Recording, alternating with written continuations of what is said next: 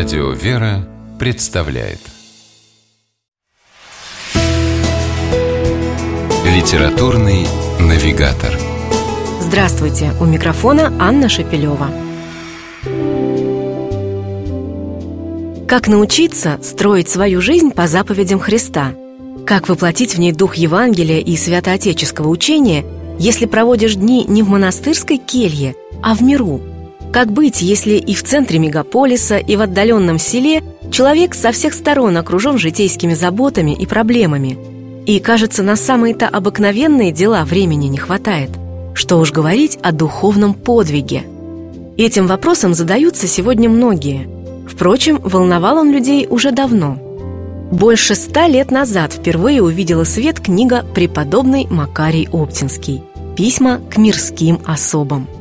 Это сборник эпистолярного наследия старца, его переписка, в которой он дает духовные советы тем, кто живет в миру самой обыкновенной жизнью. И в наши дни его простые и мудрые наставления остаются для многих источником вдохновения и духовного утешения среди будничной суеты.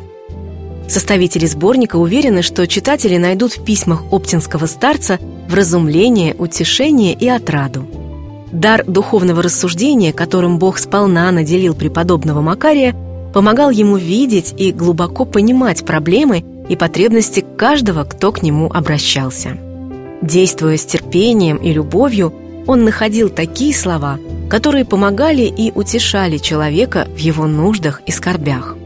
К примеру, одному из адресатов, который сильно переживает из-за смены начальства на службе, Старец советует не терзать себя понапрасну, а положиться на Бога. При перемене начальства всегда одолевают смущение в ожидании, каково будет новое. Но для вас, кажется, не может быть в этом ничего страшного, если дела свои ведете по совести. А если и случится так, что придется оставить должность, то промысл Божий устроит вам иной путь, пишет старец. Интересно, что из последующей переписки становится понятно – у адресата в итоге все наладилось. Преподобный радуется за него. Хорошо, что начальник ваш добрый человек. А вот другое письмо старца Макария, которое он написал человеку, по всей видимости, переживающему целую череду разных неприятностей. «Потерпите немного, и Бог вас утешит. Не без Его же воли посылаются нам скорби.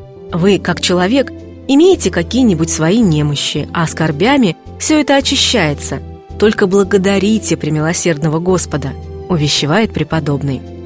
На собственные немощи, то есть в данном случае душевные недостатки, преподобному Макарию Оптинскому, судя по его письмам к мирским особам, жаловались часто. Старец не упрекал, не ругал, а мягко направлял на правильный путь.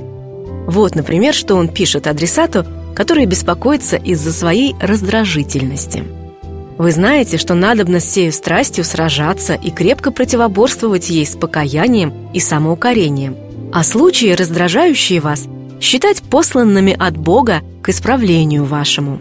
В словах старца ощущается, с каким пониманием и сочувствием относился он к людям. Утешительна сама интонация его писем, которые он мог бы, пожалуй, адресовать каждому из нас. Вот что пишет старец о делах житейских, которые часто мешают духовной жизни – вы упрекаете себя за погружение в житейские хлопоты. Да как же быть? Житейское море всегда волнуется. В недостатке добрых дел прибегнем к смирению, ибо любые дела бесполезны в отсутствии всего сокровища.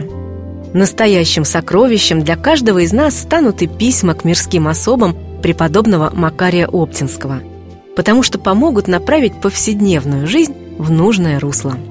С вами была программа «Литературный навигатор». Ее ведущая Анна Шапилева. Держитесь правильного литературного курса.